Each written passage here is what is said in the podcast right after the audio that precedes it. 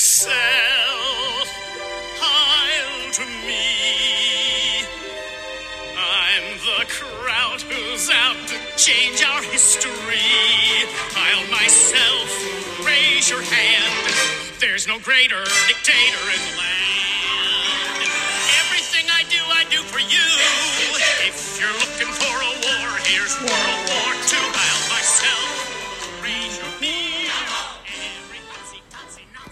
OK，大家听片头曲就知道了。那个这一次要讲的是第二次世界大战，第二次，那 World War Two，简称二战，呃，亦称世界的反法西斯战争。那么在一九三九年九月一号到一九四五年的九月二号，以纳粹德国、日本帝国、意大利王国，还有三个法西斯轴心国和匈牙利王国、罗马尼亚王国、保加利亚王国等仆从国为一方，以反法西斯同盟和全世界反法西斯的力量为另一方进行第二次全球规模的战争。嗯，OK，呃，先说一下那个片头曲非常有趣，是我很喜欢的一部电影，叫叫叫《金牌制作人》，里面主要提到的那个就是 World War Two 的这一件事情。然后呢，他们以这个东西做了一个呃音乐剧。OK，Hello，、这里是易贝。那么，战争的范围从欧洲到亚洲，从大西洋到太平洋，现有六十一个国家和地区，二十亿以上的人口被卷入了战争。作为战区，区域面积两千两百万平方千米，据不完全统计。那么战争中，呃，军民共伤亡大概在九千余万人，五万多亿的美元付诸东流。是人类历史上最大规模的世界战争。如果大家感兴趣的话，可以去搜一下。呃，有一个二战的，就是伤亡表，其实非常有趣。它是一个小的 video，大家可以围观一下，很明确的可以看到，就是哪个国家在这个伤亡里面是最惨重的。那么第二次世界大战呢，最后以美利坚中合众国，还有苏维埃社会主义共和联盟，还有大不列颠及爱尔兰联合王国、中华民国等反法西斯国家和世界人民战胜法西斯侵略者，赢得世界的和平与进步而告终。那么第二次世界大战呢，在客观上推动了科学发展。那么这一次战争带来了航空技术、原子能、重炮等领域的发展还有进步。之前我曾经看过一篇文章，就说，呃，文明是否是由战争催化的？就战争会是否能够在文明的这个历史的大河里面，然后产生一定的就是这种推动性的，还有极端的就是爆发的这种科技？呃，我个人持有意见应该是 yes，但是呢，呃，这样子看这个世界好像有一点太过于不知道激进吧。那么日本侵华呢，在一九三一年九月十八日，呃，九幺八事变，那么侵占了中国的东北，从而在世界东方形成第一个战争策力呃策源地。那么之后呢，中国政府向联合国呃国联求助，但是呢，被有未有得到国联的积极回应。当时在西方大国普遍奉行的是一个。呃，绥靖政策，那么意图通过纵容法西斯行径来换取暂时的和平。由此呢，日本得以自行其事。那么这一次的战争打破了第一次世界世界大战后形成的相对稳定的社会的一个世界局面。那么二战的就是雏形已经开始浮现了。在一九三七年七月七日，日本发起了卢沟桥事变，发动了全面侵华战争，进一步加剧了国际形势的紧张态势。呃，意大利这边呢，入侵埃塞俄比亚。在一九二九年，世界性的经济危机严重冲击了意大利。墨索里尼呢，断定领土扩张是减轻国内经济压力的必须办法，进而走向扩张的道路。呃，应该日本也是这么想的。首先呢，他先希望吞并埃塞俄比亚，但想达到目的，必须得到法英的一个默许。那么英法呢，最终对意大利的行为呢，采取的也是这样的一个政策。那么墨索里尼就认为，OK，时机已经成熟，便于一九三五年的十月三日发动了侵华战呃侵略战争。Sorry，经过了七个月的顽强抵抗后，因西方国家出卖和两国实力。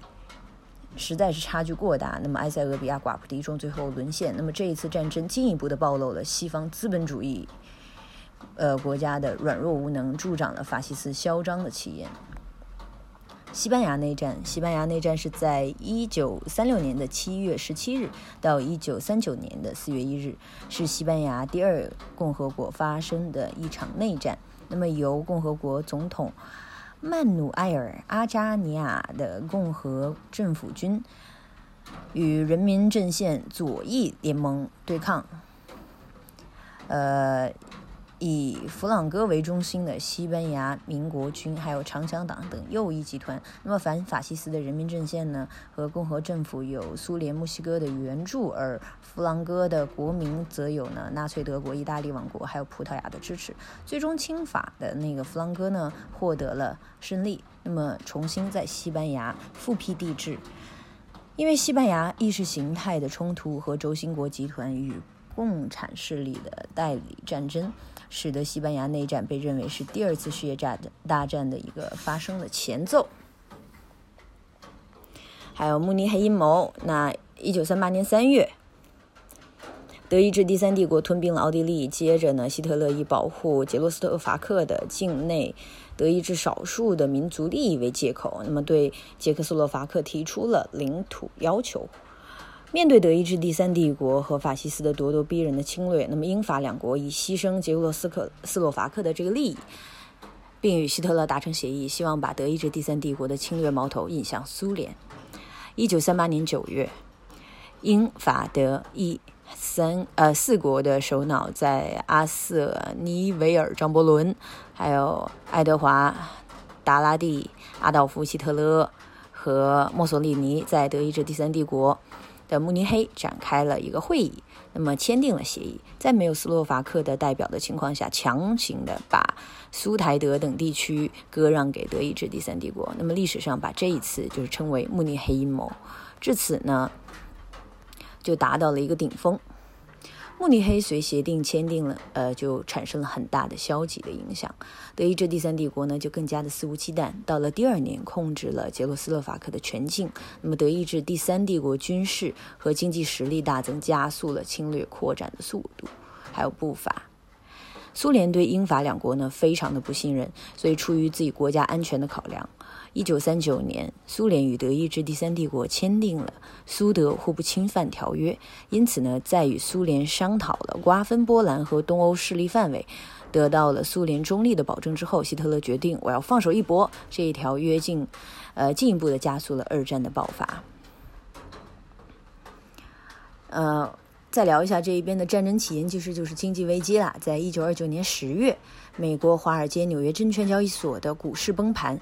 经济危机呢，席卷了整个资本主义世界。在一九二九年的十月二十四日，美国，呃，华尔街证券交易所出现抛售股票的一个热潮，所以收盘时呢，转手的股票达到了一千三百万股，那么创世界历史的新最高纪录。随而随之而来的呢，就是股票市场的崩溃，还有银行的，呃，挤兑风潮呢，使得美国的经济陷入了绝境。资本主义的发展史。上是最严重的一次世界性的这个全球性经济危机就是这样子爆发的。那可以看到，其实，在一九二九年的华尔街上，就是挤满了人，大家都在疯狂的抛售自己的股票。那么，我们现在聊一下法西斯独裁，纳粹党上台。其实小时候对这一段还是比较感兴趣的，因为呃，觉得纳粹的那个军装真的非常非常的帅。曾经有一度还是尝试着淘一批这样子的东西。在一九二二年十月，意大利王国，呃，国王任命墨索里尼担任了意大利王国的总理。那么，法西斯专政在意大利王国开始建立。西方的大萧条所带来的动乱使法西斯帝国主义恶性发展。那么，纳粹党迅速膨胀为德意志第三帝国的第一大党。在一九三三年的一月，阿道夫·希特勒在德意志第三帝国上台。二月，制造了国会纵火案。三月通过了授权法，继之一系列的法西斯的法案出笼。继次年的八月颁布了国家元首法，对国家生活进行了全面的改组，建立起了集权统治的法西斯体制，并且加紧扩张军备，准备备战。从一九三一年的九幺八事变起，那么日本走上了战争和法西斯化的一个道路，在日本为军部为中心吧。从首先发动侵略战争着手，然后呢，通过呃天皇的呃制机构，自上而下的逐步法西斯化，那么适应进一步的扩大侵略战争。在一九三六年，日本法西斯青年军官发动了二六军变，那么使得军部的实力大大增强。那么不久，受军部的控制，广田弘毅上台阻隔，建立了军事法西斯专政。之后呢，德意志第三帝国、意大利王国与日本签订了反共产主义协定，并且干预了西班牙的内战。在一九三三年十一月，法西斯运动遍及了二十三个国家，半年后增至三十个国家。一战祸因，那么在第一次世界大战结束之后，帝国主义时代所固有的各种矛盾、基本矛盾一个也没有解决，然而又增加了新的战胜国与战败国之间的矛盾，以及帝国主义战胜国之间的矛盾。德意志第三帝国对第一次世界大战之后签订的凡尔赛条约，呃，凡尔赛合约，sorry 的严酷条款怀有怨恨。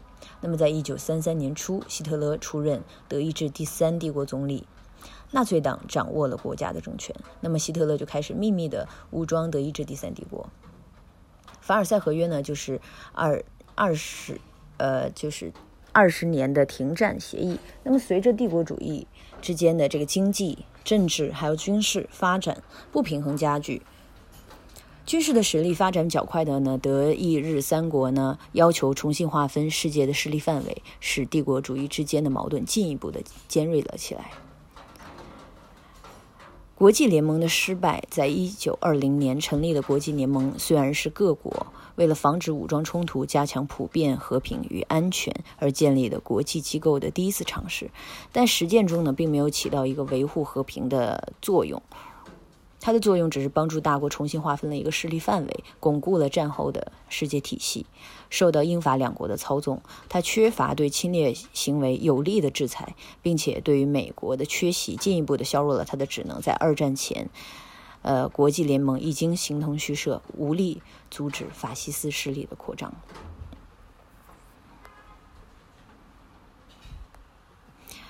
呃，说到这个呢，去推荐几部电影吧，一个是那个。呃，刚才说的金牌制作人，还有一个是，呃，哎，突然忘名字啦，想想看啊，算了，想不起来，就这样子吧。OK，那个最近是清明，清明时节雨纷纷，我外面一直下着大雨，所以你们听到踢踢踏踏的声音是很正常的。希望大家度过一个愉快的清明，在这个时间呢，大家不用过分悲伤，可以缅怀一下自己的亲人，然后内心充满了感激，然后顺便扫一下我们下面有一个二维码，欢迎大家加群里面来讨论。